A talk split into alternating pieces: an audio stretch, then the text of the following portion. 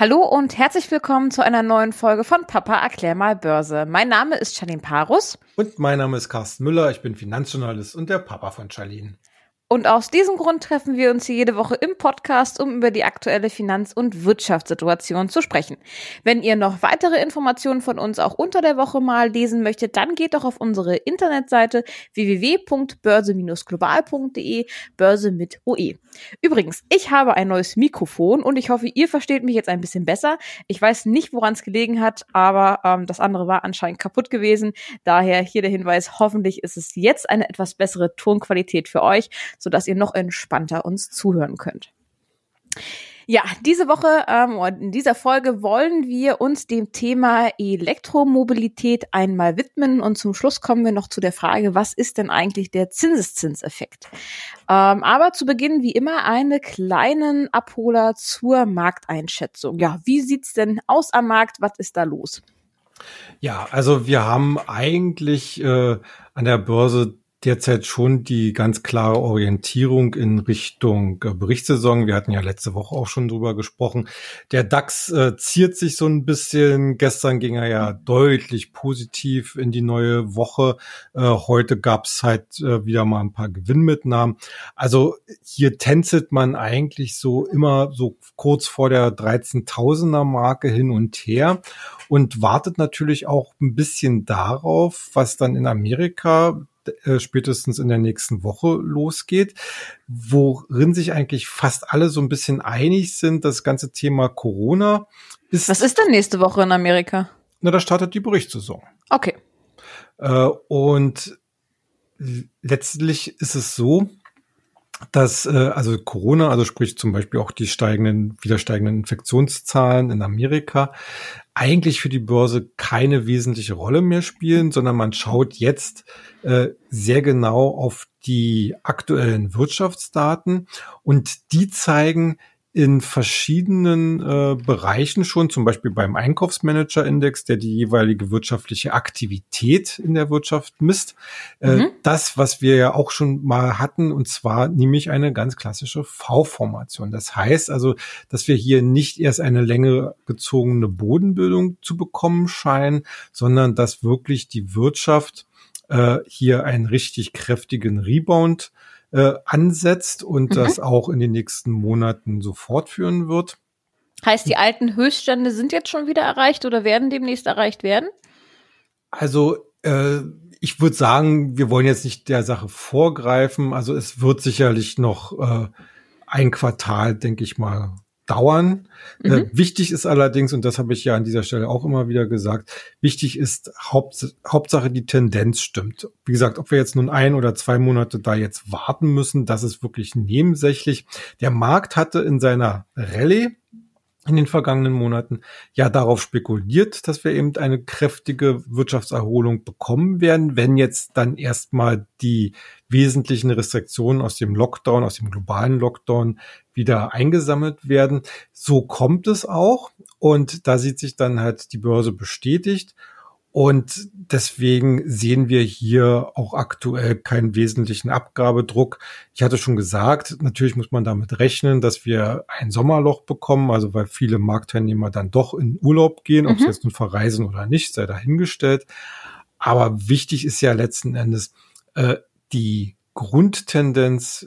Alles ist auf Erholung ausgerichtet und damit wird's halt vor allen Dingen dann ab September, Oktober wieder extrem spannend. Wir haben ja gesagt, dass wir uns heute mal dem Thema Elektromobilität, eigentlich eins unserer Lieblingsthemen, würde ich behaupten, auch ja. ähm, nochmal intensiver ähm, widmen möchten, gerade auch, weil in den letzten Tagen wieder, ähm, gerade auch aus Richtung Tesla, ja, so einige Sachen kamen. Ähm, aber ja, vielleicht kannst du ja mal erläutern, was da so los war. Ja, also ganz generell zum Thema Elektromobilität. Es ist halt wirklich äh, das Thema, was den äh, Umbau der gesamten Automobilindustrie äh, eigentlich am besten veranschaulicht. Wir haben natürlich auch von den Zulassungszahlen her immer noch ein deutliches Übergewicht an Verbrennungsmotoren, aber äh, Elektrofahrzeuge gewinnen in Trippelschritten immer mehr an Boden. Äh, Trippelschritte sage ich deshalb, weil man muss sich das schon mal angucken, die unterschiedlichen Marktverhältnisse, also jetzt mal exemplarisch dafür Europa genommen. Bei den Neuzulassungen von Elektrofahrzeugen sind die Skandinavier, insbesondere Norwegen, absolute Vorreiter. Also da haben wir zum Beispiel in Norwegen einen Anteil von 60 Prozent von Elektrofahrzeugen an den Neuzulassungen. In allen anderen europäischen Ländern pendelt es so zwischen 5 und 10 Prozent pro Jahr. Also mhm. das ist jetzt noch nicht wirklich dolle, ja. aber wie man sagt immer so schön, äh, steht da Tropfen höhlt den Stein. Und Elektromobilität ist halt das, was der Markt äh, und die Verbraucher am griffigsten bei diesem Umbau der äh, Automobilindustrie hingreifen können. Also das hm. Thema Wasserstoff hatten wir ja hier auch schon an dieser Stelle behandelt, ist natürlich auch eine ganz wichtige äh, ein ganz wichtiges Thema, vor allen Dingen was die Leistungsfähigkeit entsprechender Fahrzeuge auch zum Beispiel auch äh, im Blick auf die Reichweite eben angeht aber das steckt halt noch mehr in den Kinderschuhen als Elektro und deswegen mhm. ist Elektro jetzt gerade das, äh, ich sag mal so, äh, Trendthema Nummer eins in der Mobilität. Ja, du hast gerade schon gesagt. Aber auch am Aktienmarkt, oder? Eins der Trendthemen. Äh, ja, natürlich, natürlich, äh, weil man, wenn man hier sich natürlich jetzt die äh, größere Marktdurchdringung erstmal hofft, wobei man sicherlich auch die Unterschiede machen muss, wir haben jetzt auch im Wasserstoffbereich eine regelrechte Hype-Situation, wo die Aktienkurse der beteiligten Unternehmen jeglicher Facetten eben nach oben gepusht werden. Aber auch hier hatte ich ja schon mal gesagt, zum Beispiel ganz klassisches Beispiel Nikola. Äh, mhm. Das ist ja, das ist ja ein Unternehmen, was wasserstoffbetriebene Nutzfahrzeuge, also sprich LKWs, auf die Straße bringen will und die noch schon, gar nicht produzieren, ne? Genau und die noch gar nicht produzieren und die äh, eben äh, deren Aktien schon in den Himmel gestiegen sind. Also das sind immer wieder so eine so eine ähm, Hype-Phasen, sag ich mal, interessanter für den ernsthafteren Investor, um es so mal zu bezeichnen, sind natürlich jetzt schon die Leute, die auch wirklich Elektroautos produzieren, auf die Straße bringen und vor allen Dingen hier entsprechendes Wachstum generieren können. Und da ist natürlich Tesla derzeit, äh, ja, ich sag mal so, äh, in der Wahrnehmung die absolute Nummer eins. Nicht zuletzt mhm. deshalb, weil Tesla einerseits wieder einmal bei den Auslieferungszahlen positiv überraschen konnte vor einigen Tagen. Okay.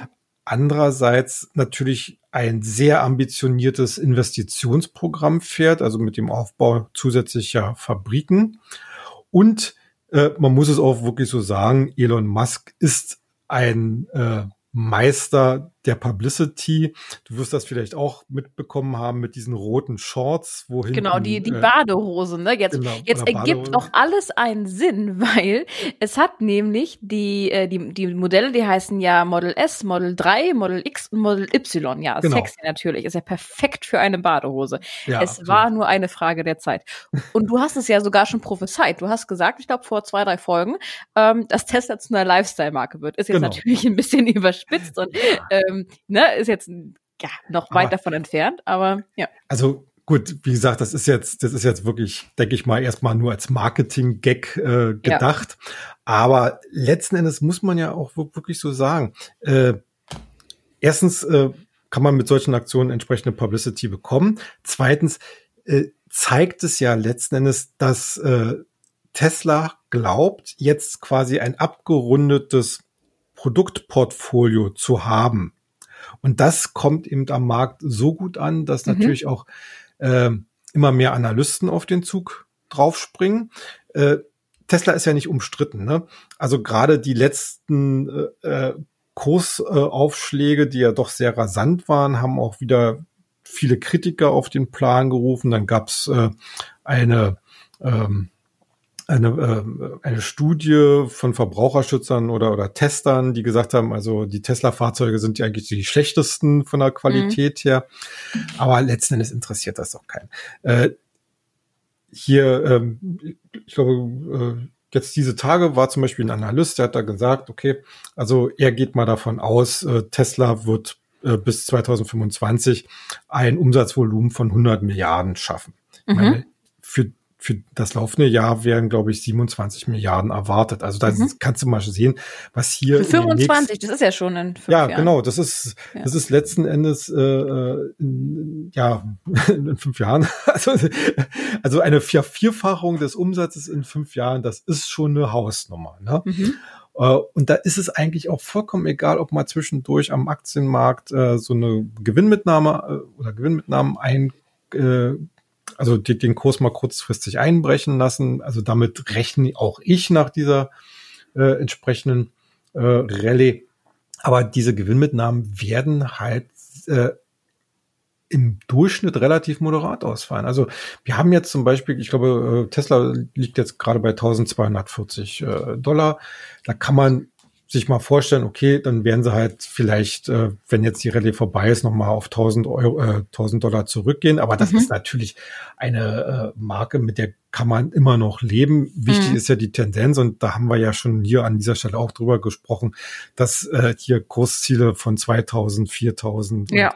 manche sogar 10.000 ja. äh, ausgegeben worden sind. Also Tesla ist wirklich das, äh, ja, das Leuchtfeuer äh, im E-Mobility-Bereich, aber natürlich nicht der einzige. Ja, genau, äh, das würde ich jetzt nämlich auch gerne fragen, weil wir haben gerade, wir in Deutschland sind ja, ähm, ja auch Vorreiter, was das Auto, ne, was heißt Vorreiter, also wir sind halt eine Automobil, Automobilindustrie sind wir ja, ja. und wir haben ja auch einige an Marken zu bieten. Wie sieht's denn da aus? Kannst du mal einen groben Marktüberblick geben, wen es da denn sonst noch so gibt? Ja, also äh, um auf die deutschen Premium-Hersteller wie Daimler, BMW, Volkswagen, Audi mal kurz einzugehen.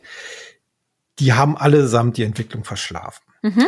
Die haben sich, als die Diskussion äh, um verschärfte Abgaswerte äh, begann, haben sie sich eingeigelt haben nicht sich hingestellt und haben gesagt, das ist technisch nicht machbar. Nee, sie haben sich eingeigelt und haben sich dann zum Teil auch verführen lassen, halt mit solchen Abgasabschaltungen äh, etc. da rumzutricksen. Mhm. Alles eigentlich, um das alte Geschäftsmodell, solange es geht, am Leben zu halten.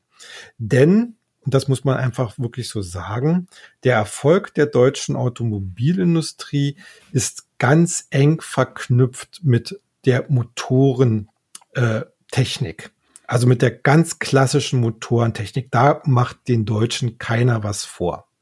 Das Problem ist, dass Elektromobilität äh, die gesamte Branche komplett auf den Kopf stellt. Denn mhm. das Antriebssystem wird nicht mehr das Wichtigste sein.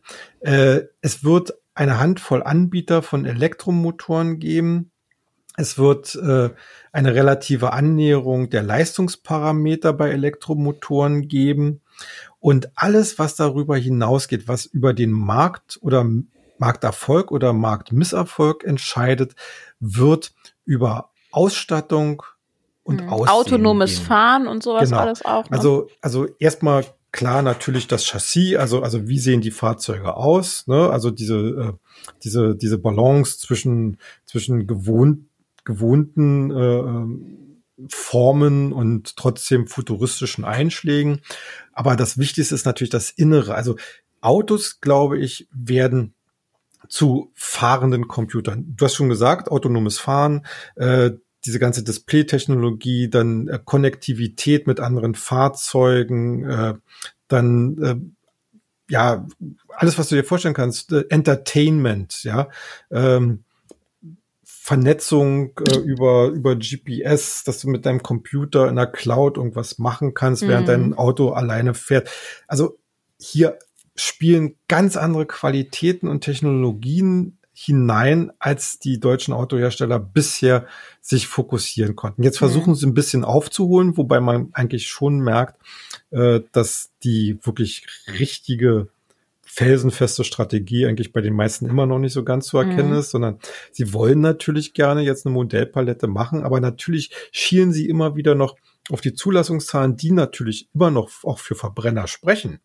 Ja, klar, aber, weil die natürlich auch günstiger sind im Verhältnis ja, zu E-Mobilität, äh, ja. zu, zu E-Autos. Ne? Ich meine, auch wenn der Staat das aktuell fördert, ähm, sind die Autos ja schon noch ziemlich teuer.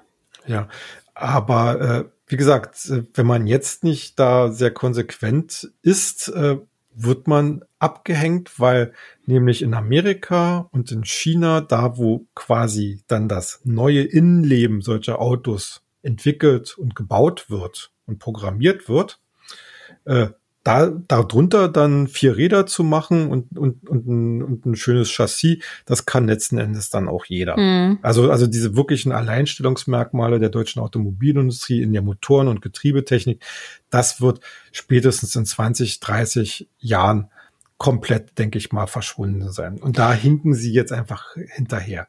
Mhm. Äh, ja, Wenn ich, äh, Darf ich? Ja. Wenn ich daran denke, ich glaube, Tesla hat ja vor ein paar Wochen so ein bisschen der, der Automobilindustrie den Kampf angesagt und gesagt, ähm, das Model äh, Y, was jetzt auch neu rausgekommen ist oder was neu mhm. rauskommen wird, das soll ähm, irgendwann mal so der Golf-Nachfolger werden, also wirklich ein Volksauto für mhm. Gott und die Welt. Ähm, ja, ist ja schon eine ziemliche Kampfansage, gerade auch ähm, gegen die klassischen ja. Marken VW und wie sie nicht alle heißen. Müsste man sich da jetzt schon Sorgen um seine ähm, ja, Aktien machen, wenn man da welche im Depot zu liegen hat? Oder? Äh, na, ich denke mal, Sorgen muss man sich vielleicht äh, jetzt explizit vielleicht noch nicht machen, aber unterm Strich steht immer, dass die die langfristigen Aussichten oder Perspektiven für solche Aktien sind halt, wenn jetzt hier nicht wirklich äh, dramatische Änderungen und neue Strategien kommen, halt relativ begrenzt. Da gibt's halt andere, die halt äh, deutlich äh, dynamischer sind. Genau, und ich glaube, das wolltest du auch gerade sagen. Du wolltest mal so einen groben Marktüberblick genau. geben. Genau. Ähm, wer ja sind denn nur, da die anderen? Ja, wir haben ja, wie gesagt, nicht nur äh, Tesla auf der einen und die Deutschen auf der anderen Seite, sondern ähm, wir haben, also eigentlich, muss ich sagen, ganz interessant, ähm, Toyota, japanischer Hersteller, ja. ist ja eigentlich äh, ein Pionier, kann man sagen, im Bereich Hybridtechnik. Also ich selber habe mhm. vor einigen Jahren den damaligen Toyota Prius, äh, also im Prinzip die, die, die, die Kombination aus, aus äh, Elektro. Ich glaube, das war einer der ersten Hybride, oder? Genau, genau. Ich und, kann mich noch äh, erinnern an das Auto. Ja, und äh, das war das war schon ein sehr schönes Erlebnis und äh, Toyota versucht eigentlich äh, inzwischen diese diese Aufteilung eben zwischen äh, Verbrenner, Hybrid und Elektro. Das machen sie auch schon ganz gut.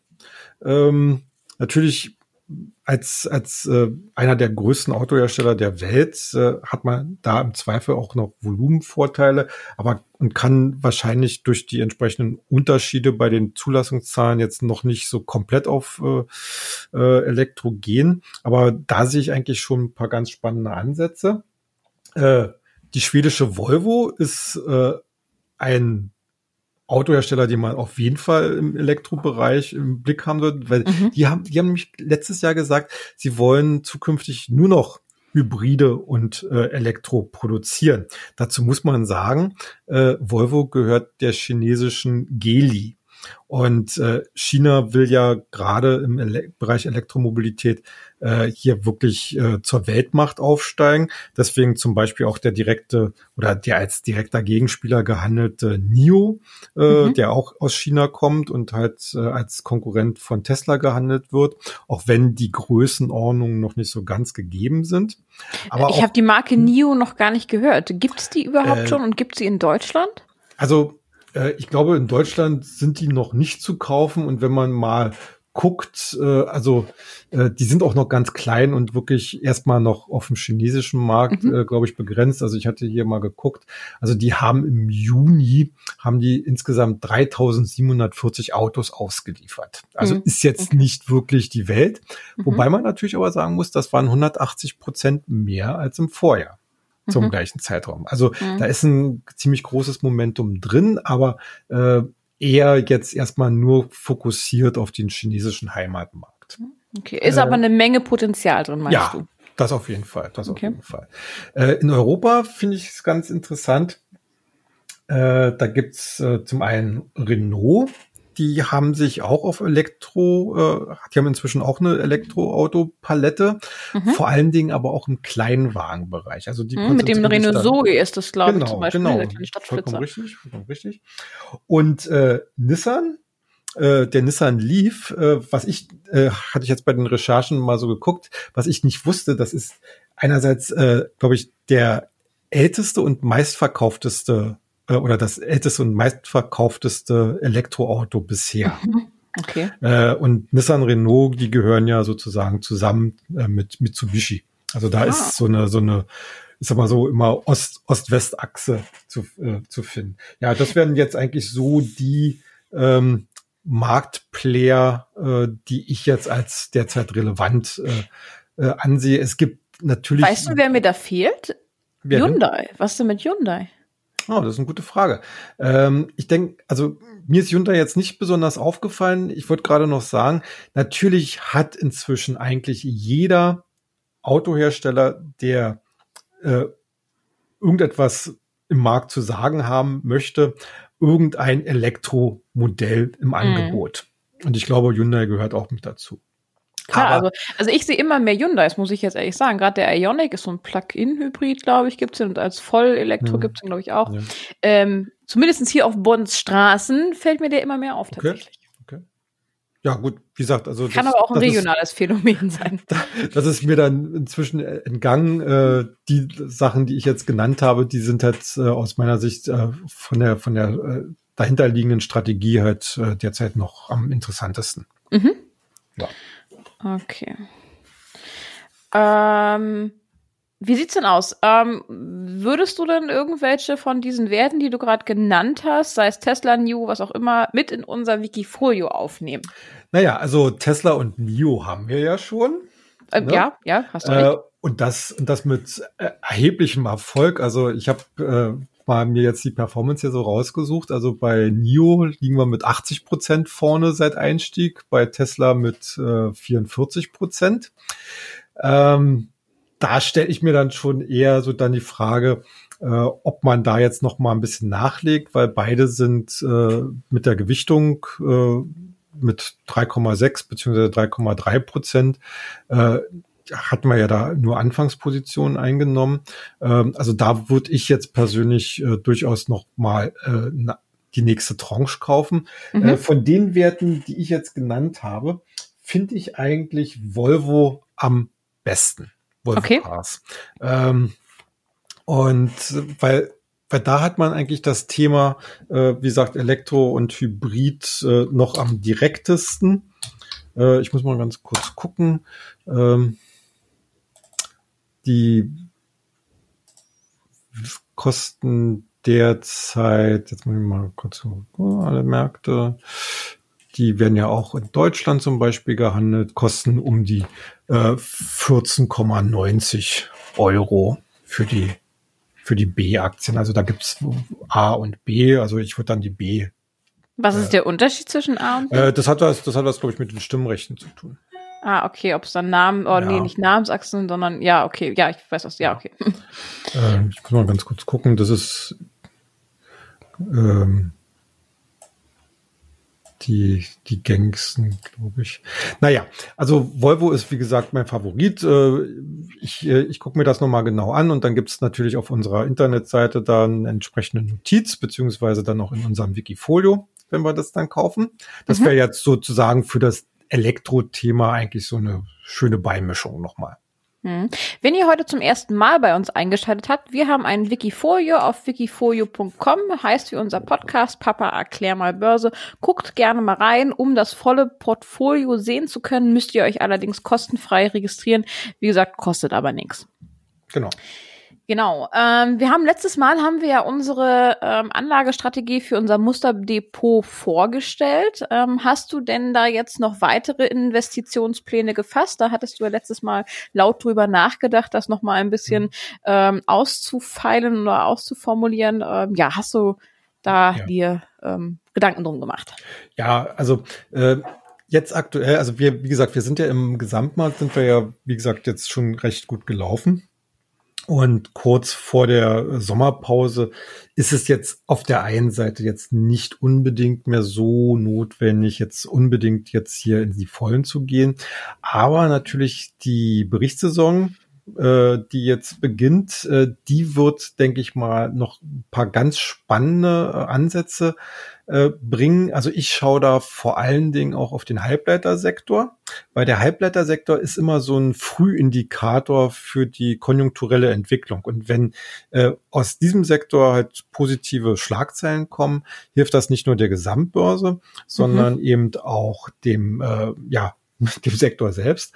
Ähm, und da habe ich natürlich so ein paar Werte, die ich jetzt schon in den Fokus nehme, wie zum Beispiel AMD, äh, die ja vor allen Dingen auch für den Gaming-Bereich äh, interessant sind, genauso wie Nvidia. Ähm, und äh, was mich noch besonders interessieren wird, äh, letzten Endes, äh, sind dann, äh, also beziehungsweise ich habe jetzt so eine Spezialität auch entdeckt, zum Beispiel den, äh, den ganzen Bereich für Tiernahrung. Äh, ist jetzt wirklich mal was ganz anderes. Ja. ähm, aber interessanterweise, äh, der erweist sich selbst bei Corona als sehr äh, resistent gegenüber den Abschwüngen. Aber was kann man denn bei Tiernahrung investieren? Also meinst du jetzt so Katzenfutter oder meinst du industrielles Tierfutter für Kühe und so? Nein, ich meine wirklich Hunde, Katze, Katzen, okay. Fische, Hasen, Pferde. Äh, mhm. Und da gibt es einige Anbieter und es gibt zwei Säulen. Äh, einmal die, die zum Beispiel hauptsächlich online äh, entsprechende äh, Angebote machen. Zoo Plus ist zum Beispiel der, der wichtigste deutsche Vertreter in diesem Bereich. Ist eine Online, Online-Plattform, wo man halt seine Tiernahrung kaufen kann, ganz normal. Äh, aber es gibt halt auch in Amerika gibt's äh, sehr äh, interessante äh, Werte, die ich dann halt auch auf Börse Global dann erstmal vorstelle, bevor wir okay. uns dann äh, entsprechend dort positionieren werden. Ist auf jeden Fall mal was anderes. Bin gespannt, ja. was du drüber schreibst. Ja. Okay, dann ja, ähm, kommen wir zum angekündigten ähm, Anlage-Basic für heute. Ähm, haben wir uns das Thema ähm, Zinseszinseffekt einmal rausgesucht. Und zwar, weil ähm, ein Zuhörer uns geschrieben hat, dass ihn das Thema Zinseszins interessiert. Und ja, darum möchten wir das hier gerne einmal behandeln. Und genau, in Form des Zinseszinseffekt, was das ist und wie man diesen nutzen kann, wirst du uns jetzt erklären. Ja, also ganz einfach mal äh, besprochen. Äh, der Zinseszinseffekt heißt letzten Endes nichts anderes. Man investiert sein Geld in eine Anlage, die Zinsen abwirft. Und wenn man diese Zinsen bekommt, zieht man die nicht aus der Anlage heraus, sondern lässt sie quasi stehen. Mhm. Die werden also sozusagen reinvestiert oder wie der Börsianer sagt, thesauriert. Mhm. Und sofort werden diese Zinsen gleichzeitig wieder bei der nächsten Zinsperiode mitverzinst. Mhm. Der, der Vorteil ist, dass man äh, durch diesen Zinseszinseffekt äh, wesentlich mehr und schneller an sein, ich sag mal so, Ertragsziel herankommen kann, als wenn man die die jeweiligen ausgeschütteten Zinsen äh, herauszieht. Und das, äh, das kann man hauptsächlich dann bei so thesaurierenden äh, ETFs und Fonds und sowas alles nutzen, ne? Ja, das ist, das ist im Prinzip äh, die, äh, ja, das ist eigentlich so das Einfachste, wobei man natürlich sagen muss, also Zins, äh, also ETFs äh, investieren ja normalerweise in Aktien, aber es gibt natürlich auch äh, Zins-ETFs, also, also Bonds, Bonds, äh, also die in Anleihen äh, investieren. Da ist dieser Effekt halt äh, besonders äh, zu bemerken, wenn man jetzt äh, an, selber eine einzelne Anleihe kauft oder äh, mehrere Anleihen kauft, dann kann man das selber auch so entsprechend strukturieren, dass man, wenn die Zinsen ähm, ausgeschüttet werden, dass man sie halt stehen lässt und äh, dort dann gleich wieder neue Anleihen dafür kauft. Kommt natürlich dann immer auf die Höhe der Zinsen drauf an. Ähm, aber, aber wo, wo, wo bekomme ich denn heutzutage noch Zinsen? Ich meine, der Zinseszinseffekt, ja, der war ja sicherlich damals, wo es noch schöne 6% ja, aufs Sparbuch gab, ja. sicherlich ganz nett, aber jetzt gibt's ja gar nichts mehr. Naja, das ist dann halt, äh, äh, ja, ich sag mal so, das, das normale Sparbuch oder, oder Termingeld oder so, das, das fällt eigentlich heutzutage wirklich alles ab. Also wo man, wo man sicherlich noch äh, ein bisschen Zinsen bekommt, sind halt hauptsächlich Unternehmensanleihen. Aber das ist halt dann natürlich ein bisschen, äh, also deutlich risikobehafteter. Ja. Ähm, die, ich sag mal so, der, der der kleine, oder nicht der kleine Bruder, sondern, sondern das Pendant ähm, zum Zinseszinseffekt ist ja, äh, weil, weil du gerade ETFs angesprochen hast, eigentlich äh, das, was man bei Aktien halt äh, dann auf der Dividendenseite hat. Also nehmen wir mal an, äh, man kauft halt einen Fonds oder einen ETF, also einen börsennotierten Fonds, äh, wo, wo halt Dividenden ausschüttende Titel drin sind. Da gibt's halt entsprechend viele ETFs und, und Fonds, die halt dann diese Dividenden halt nicht an den, an den, äh, an den Halter oder den Investor ausschütten, sondern wie gesagt thesaurieren. Und das ist eigentlich nichts anderes als der Zinseszinseffekt, weil diese Dividenden halt natürlich so, wenn die jetzt gleich wieder äh, reinvestiert werden, äh, investiert man sie in Aktien, die dann auch wieder dividendenberechtigt sind. Und das heißt, beim, bei der nächsten Dividendenausschüttung kriegst, kriegt man natürlich dann auch wieder mehr Dividende, ne? Äh, weil, weil sich der Wert der, der, der entsprechenden Investition eben äh, gleich erhöht hat.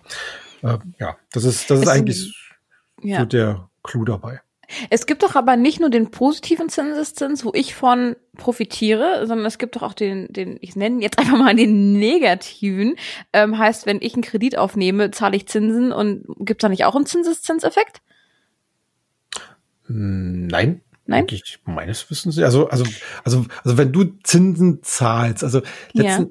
letzten Endes ist es, ist es ja so, äh, die, der, der, der, die Bank oder so äh, lässt ja die Zinsen nicht, nicht stehen, die du, die du zahlen musst. Ja, okay, stimmt, wird ja. weniger. Ja, hast recht. Denkfehler meinerseits. Okay, gut. Dann, ähm, ja, hoffe ich, dass die Frage äh, damit beantwortet ist. Ansonsten, ja, schreib uns doch gerne nochmal. Vielleicht kann Papa auch nochmal was persönlich schreiben. Ja. Genau, gerne. Ähm, genau, super. Dann ja, danke ich dir für deine heutige Einschätzung. Ich hoffe, euch hat die Sendung gefallen. Wenn ja, dann lasst doch bitte ein Abo da, dann bekommt ihr auch immer gleich eine Benachrichtigung, wenn was Neues für uns am Start ist.